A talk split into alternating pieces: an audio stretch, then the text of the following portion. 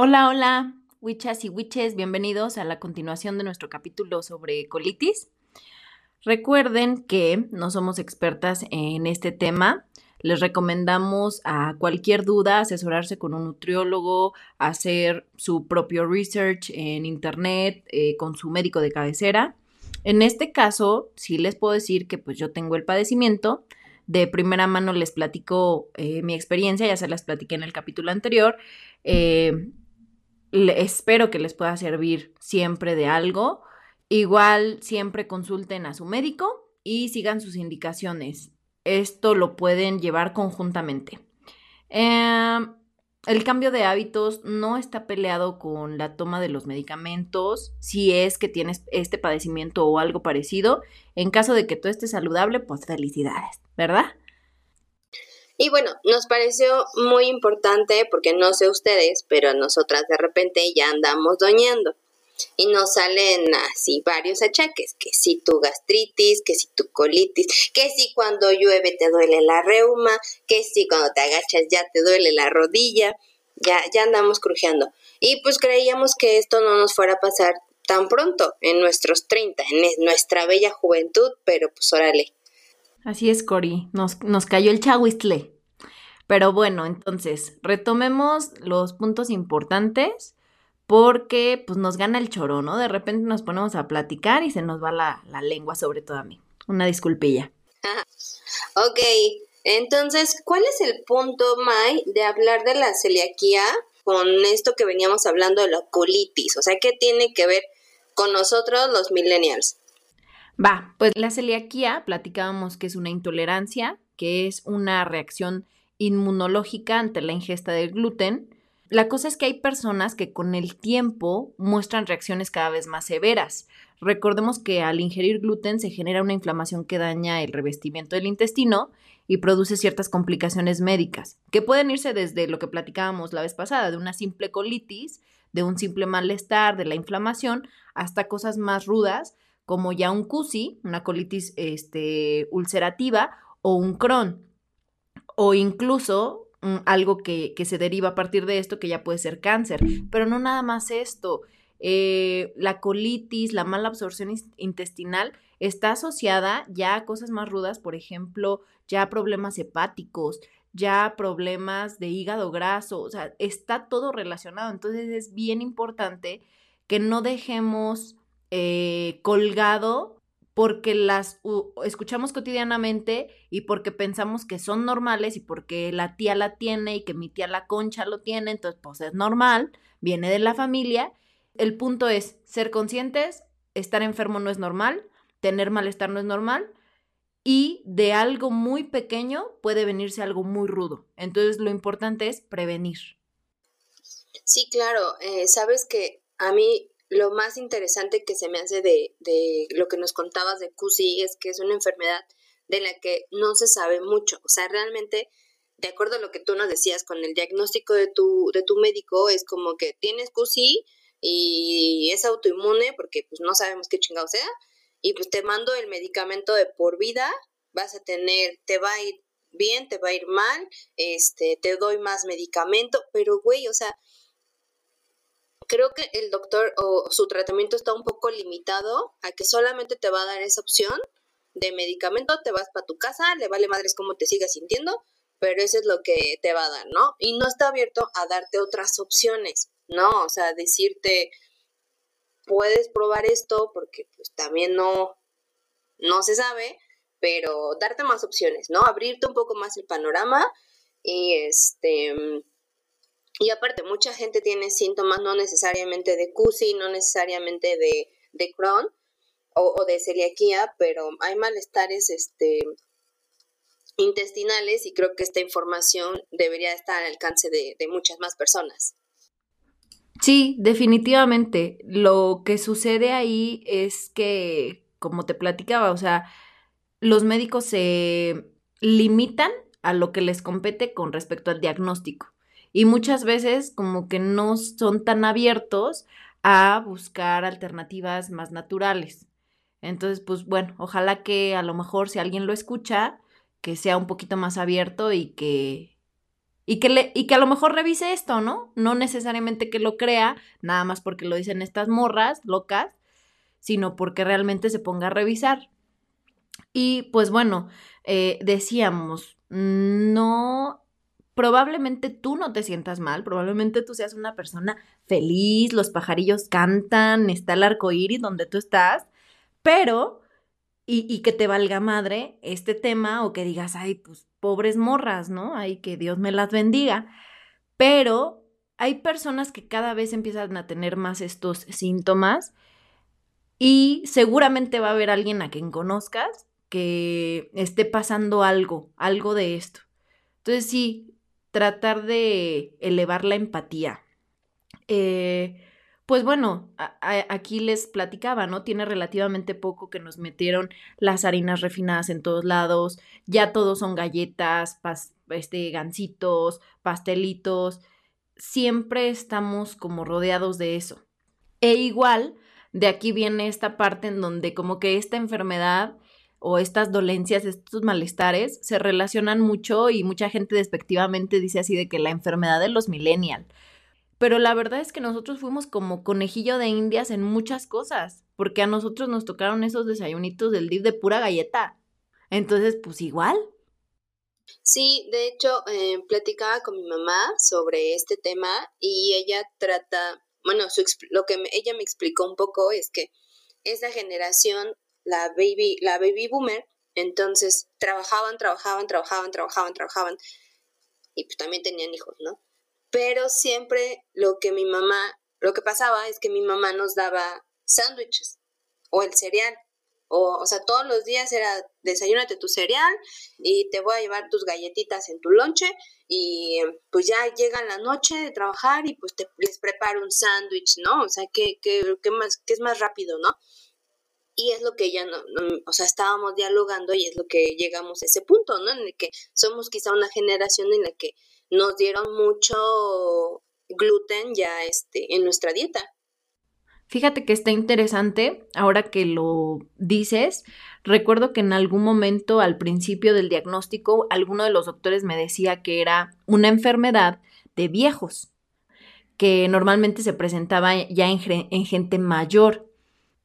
Yo lo relaciono ya ahora a la exposición a estos alimentos. Si nos damos cuenta lo que acabamos de decir hace un momento, Nuestros papás, nuestros abuelos, sí comían pan, por supuesto que comían pan, pero, o harinas, pero no, no al nivel que lo comimos nosotros.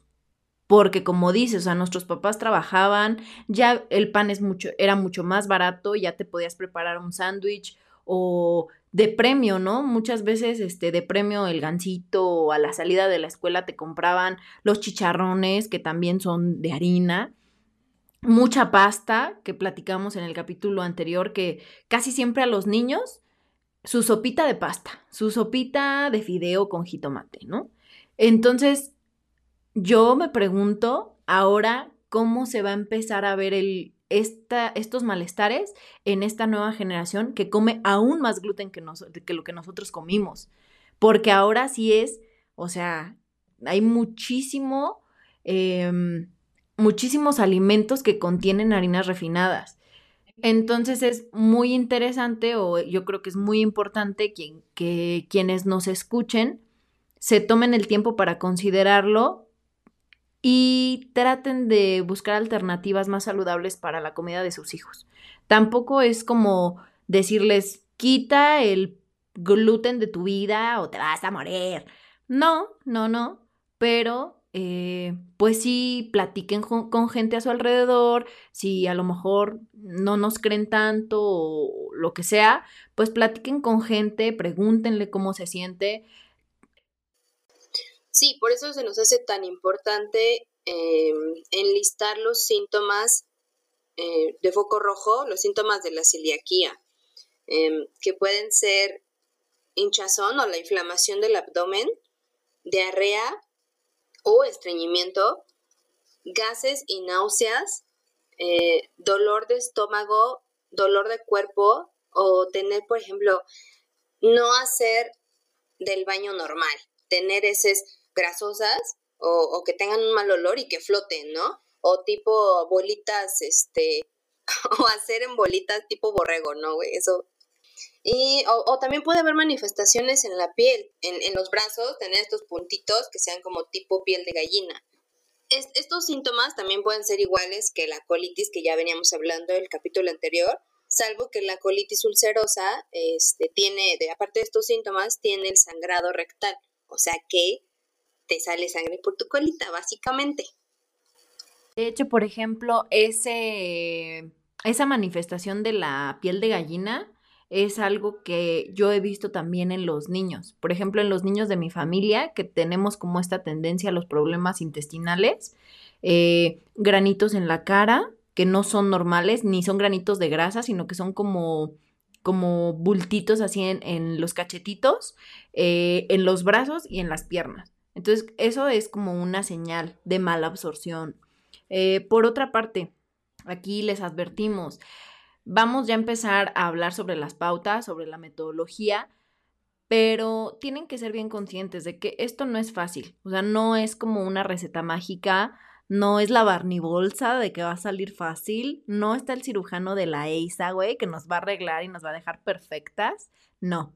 Hay que usar disciplina, voluntad y pues además ser muy conscientes. Esta es una alternativa conjunta al tratamiento médico. O sea, ustedes siempre hacerle caso a su doctor y también, pues a lo mejor un tip o, algo importante, buscar un doctor que sea, este, pues de mente más abierta o que tenga ganas de buscar más alternativas, más soluciones, pero sí sigan su tratamiento. Esa parte no la vayan a dejar quienes estén enfermos, quienes son felices y gozan de buena salud, pues nada más para mejorar hábitos, para prevenir enfermedades, para apoyar a sus este, congéneres enfermos, a los que sí sufrimos de padecimiento, ¿verdad?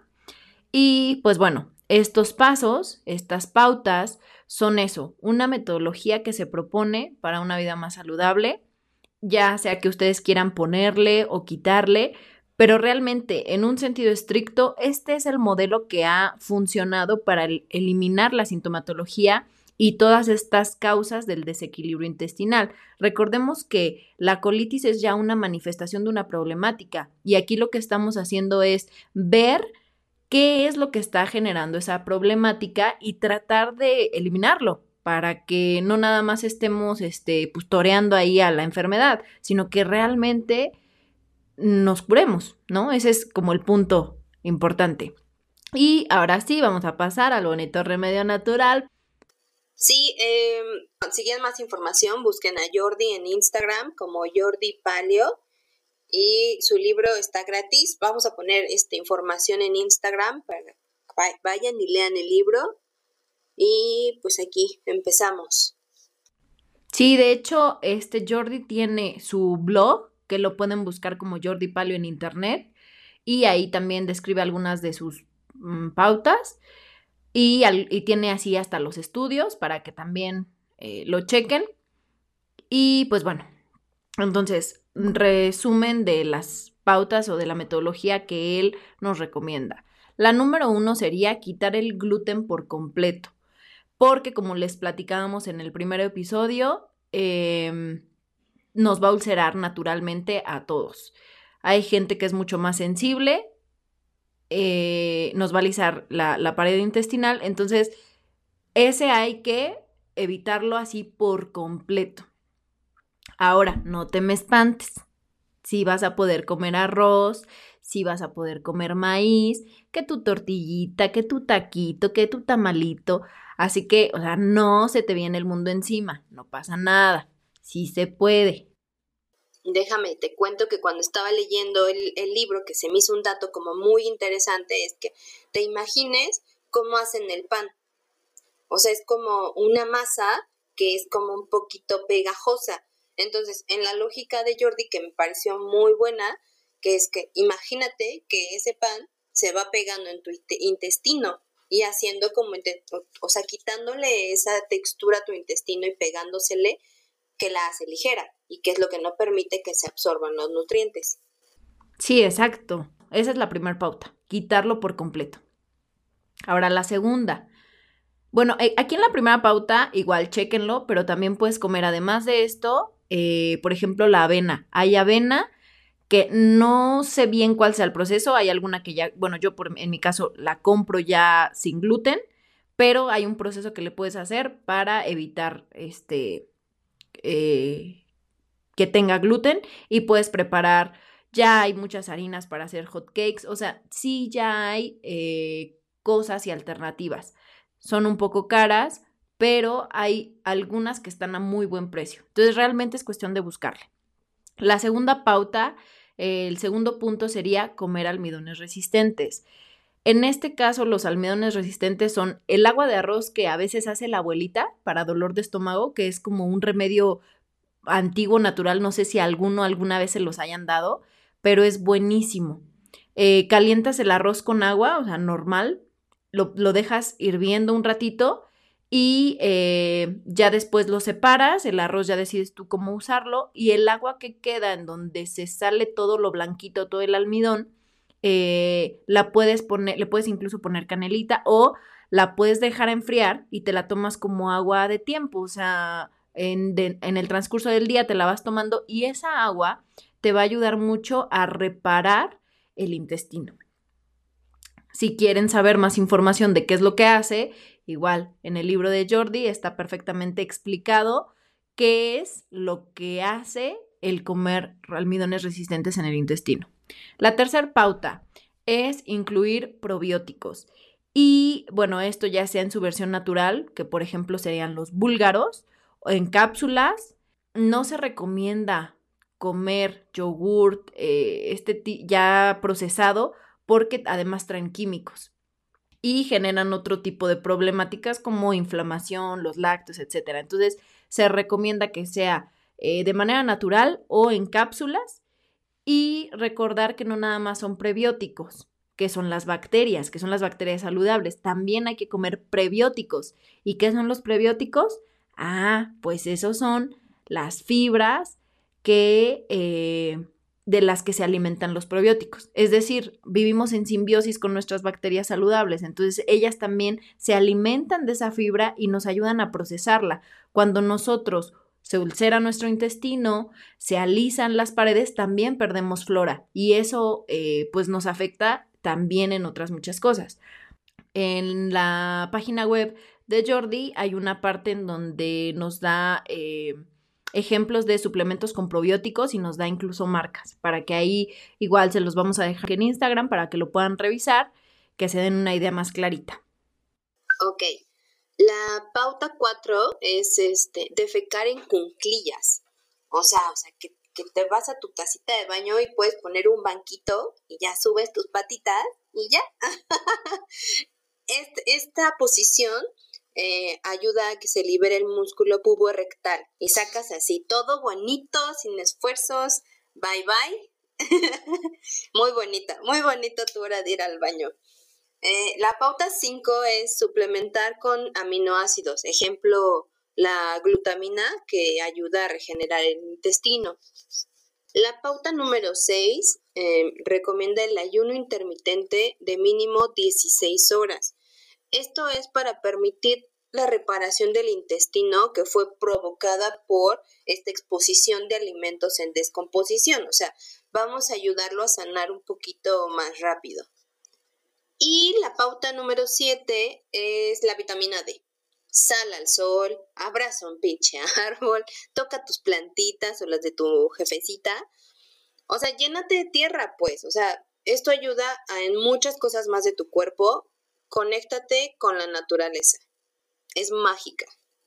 En Instagram vamos a poner más información y vamos a poner como los links para que tú, si te interesa, tú vayas y puedas descargar el libro gratis, completamente gratis, y te pongas a, a, ver más información sobre esto. Y ahora sí, pues qué, ¿somos los bichos raros, las mamonas, las millennials locas o qué pedo? Claro que sí, señora, con mucho gusto. Sí lo somos. Eh, la verdad es que a la percepción de muchos, sí, pero me importa ya, o sea, ahora sí que solo uno sabe lo que se padece con esta enfermedad. y realmente solo quien lo vive sabe o las personas a tu alrededor saben lo horrible que puede ser, cómo puede afectar tu día a día. Entonces, la neta, prefiero que me vean feo a sentirme mal, güey, y a vivir Entonces, pues ya es ahí una decisión, una decisión personal. Pues ya vimos las pautas de Jordi.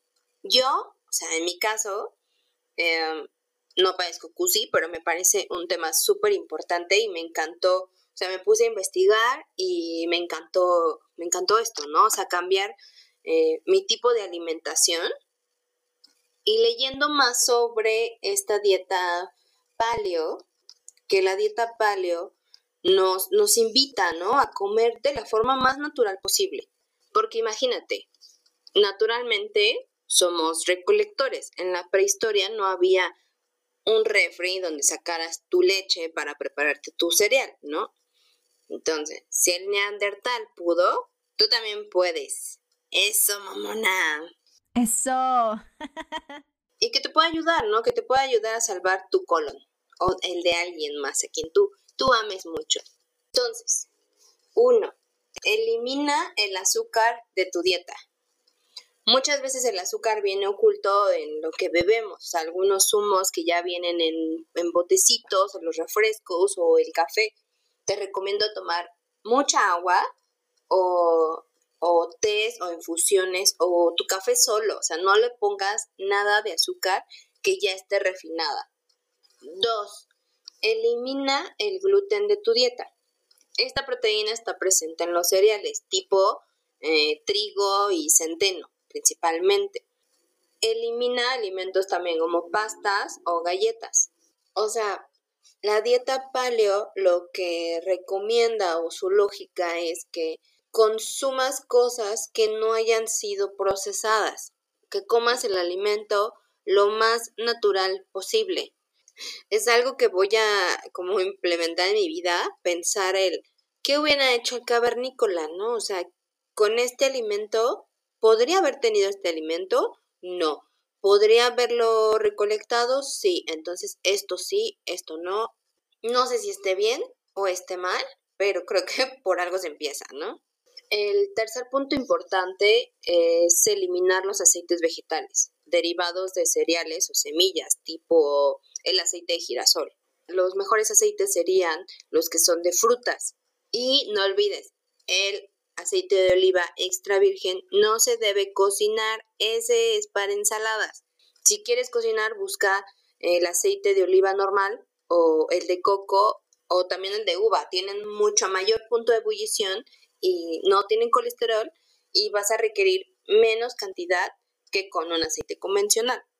Esos ya los venden en el supermercado y su costo no es tan elevado, la verdad. Si, si balanceas el costo-beneficio, la verdad te conviene comprar un, aceite que no derive de cereales. 4. Come dos o tres veces al día, sin snacks o colaciones. No es necesario comer más veces. Si no tienes hambre, no es necesario que comas. Puedes aguantarte hasta la próxima comida. Es necesario que comas con hambre, no porque, o sea, no porque te digan que tienes que comer cinco veces al día, no por un horario. Come cuando te sientas con hambre y come hasta que estés saciado. El 5, y es uno que me parece muy importante y del que habla mucho esta dieta paleo, es come carne tipo pescado, o sea, pescado de todo tipo con su grasa, todo normal. También come huevo, eh, mariscos. Lo que, lo que dicen esto es que trata de comer animales que se hayan movido, o sea, que hayan estado en su estado salvaje. No tengas miedo de las grasas, o sea, porque son un estupendo combustible para tu cuerpo y son necesarias para aprovechar las vitaminas liposolubles que traen consigo. Es importante que el animal se haya movido para que tenga una grasa de mucha mejor calidad. El 6 es come vísceras un par de veces a la semana. Ahí tengo un tema porque muchas personas me han dicho, sí, el hígado sí, el hígado no, en mi familia se come mucho hígado, la verdad, o sea, sí es un, es un alimento que sí estamos acostumbrados a comer, pero lo había dejado porque decían que, no era bueno, ¿no? Pero leyendo esto de, la, de la dieta paleo, recomiendan mucho comer el hígado, el hígado de res, el de pollo, ¿no? Son alimentos muy, muy nutritivos, tienen bastante hierro, tienen muchos nutrientes. Realmente es un alimento que debes de incluir en tu dieta. Ok, número 7 sería, toma el sol o suplementate con vitamina D3. Recuerda que, por ejemplo, la gente que consume calcio, eh, el cuerpo no lo puede absorber si no tienes las vitaminas necesarias, que en este caso para el calcio se requiere eh, vitamina D, que es el solecito. También lo puedes tomar como suplemento, que en cápsula. Y bueno, ese es muy importante. Acuérdate, sal al solecito, como palazuelos, como Luismi, pero usa bloqueador, please. Bueno, después, el número 8, come diferentes frutas, verduras, hortalizas y raíces. Aquí sí, básicamente es lo que a ti te guste, pero sí trata de incorporar variedad y trata de esforzarte por consumir cosas nuevas. Eh, no tiene que ser necesariamente caro.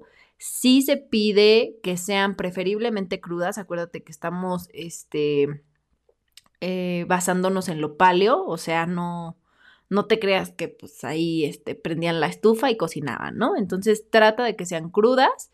Eh, puedes de todos modos ponerle a lo mejor eh, unas quesadillitas de flor de calabaza, unos guauzontles, unas berenjenas con jitomate a lo mejor para que te vayas adaptando así poquito, poco a poquito, pero si trata de comer eh, en gran cantidad esto.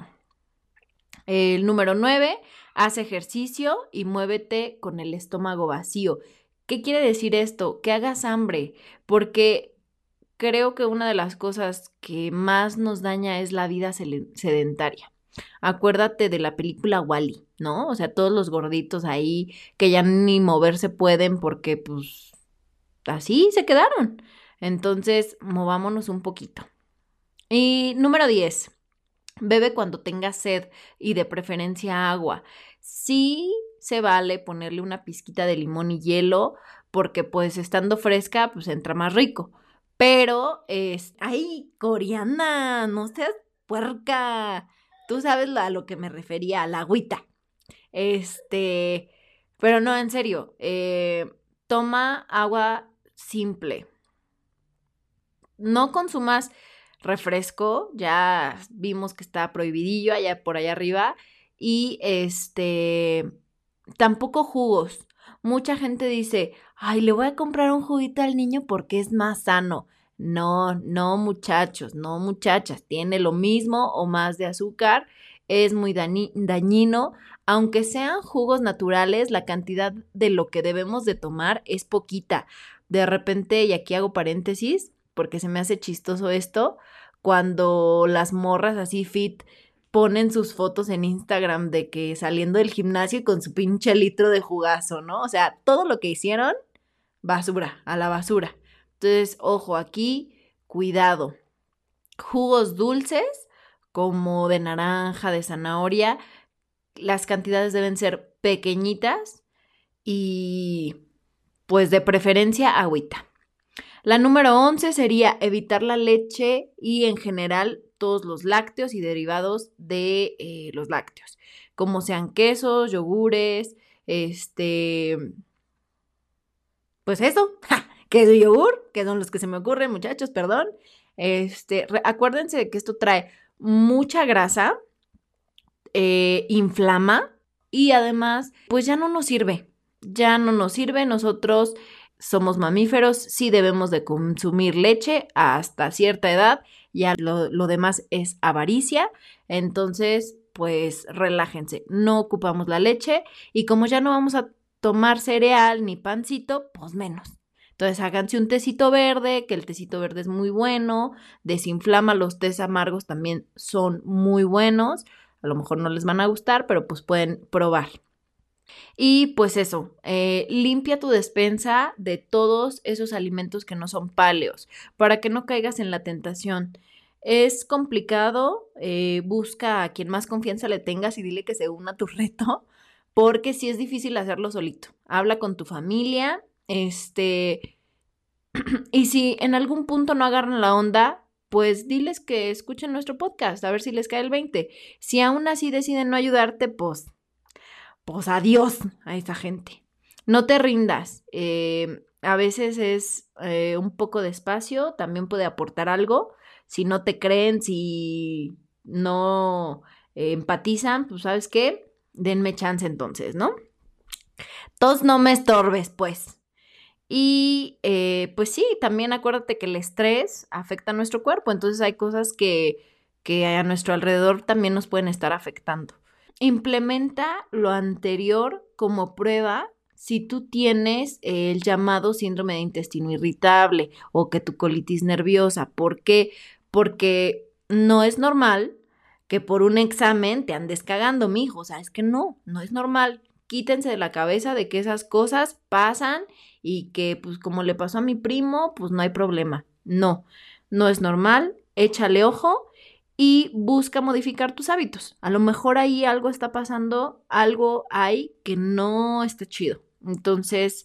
Sí, creo que sí va a ser difícil. Creo que es difícil dejar muchas cosas que tenemos en la despensa. Creo que lo que tú dices como de tirar todos los alimentos que no son paleo, creo que es drástico, pero creo que es necesario. O regalarlos, ¿no? O sea, tampoco son alimentos que pues vas a echar a la basura, que no sirven, ¿no? Hay gente que es más tolerante a este tipo de alimentos, entonces puedes regalárselas a esas personas. Porque pues si te quedan que las galletitas, que si te queda el cereal y no tienes nada que hacer de comer, te vas a chingar el cereal. Y este, sí va a ser difícil, porque pues obviamente llegas a algún, llegas a casa de tu mamá de visita o vas con unos amigos y pues no te vas a poder chingar una hamburguesa, ¿no? O sea, o, le puedes quitar el pan, o sea, aunque, aunque la gente te diga cosas que a ti te valga y pues nada más te echas la carne, ¿no? con, con el jitomatito, la lechuga, no importa, sí, o sea, ahora sí que si tú de en este momento quieres cambiar tus hábitos, adelante, que no te importe lo que la gente te diga. Aquí es importante, eh, tienes razón, hay opciones porque existe, por ejemplo, para las hamburguesas que tu pan Gabriel, pero es caro. O sea, sí es, ese es el problema, que va a ser caro. Entonces, mínimo, que esto se me pasaba a decirlo, si tú tienes una enfermedad de este tipo, mínimo haz esta dieta por seis meses. A lo, de verdad, al mes vas a empezar a notar cambios importantes. A los tres meses te podría yo decir, según mi experiencia, que ya prácticamente estás del otro lado. Pero si tú cumples seis meses estrictos de esto, o sea, olvídate de la inflamación. De verdad vas a ser otra persona y vas a decir, ah, cabrón, o sea, ¿cómo podía yo vivir con esto? ¿Qué me pasaba? Sí, chicos, desnormalicemos tener unos pedotes. desnormalizamos estar, sentirnos inflamados, ¿no? Entonces, esperemos que les haya ayudado esta información. Síganos en el siguiente capítulo. Ah, también síganos en Instagram, denos mucho amorcito, compartan este, esta información a sus seres queridos y también mándenos sugerencias, ¿no? Nos encanta leerlos. Los escuchamos y nos vemos el próximo viernes, May. Bye bye, besitos. Chaucito, muah, Thank you.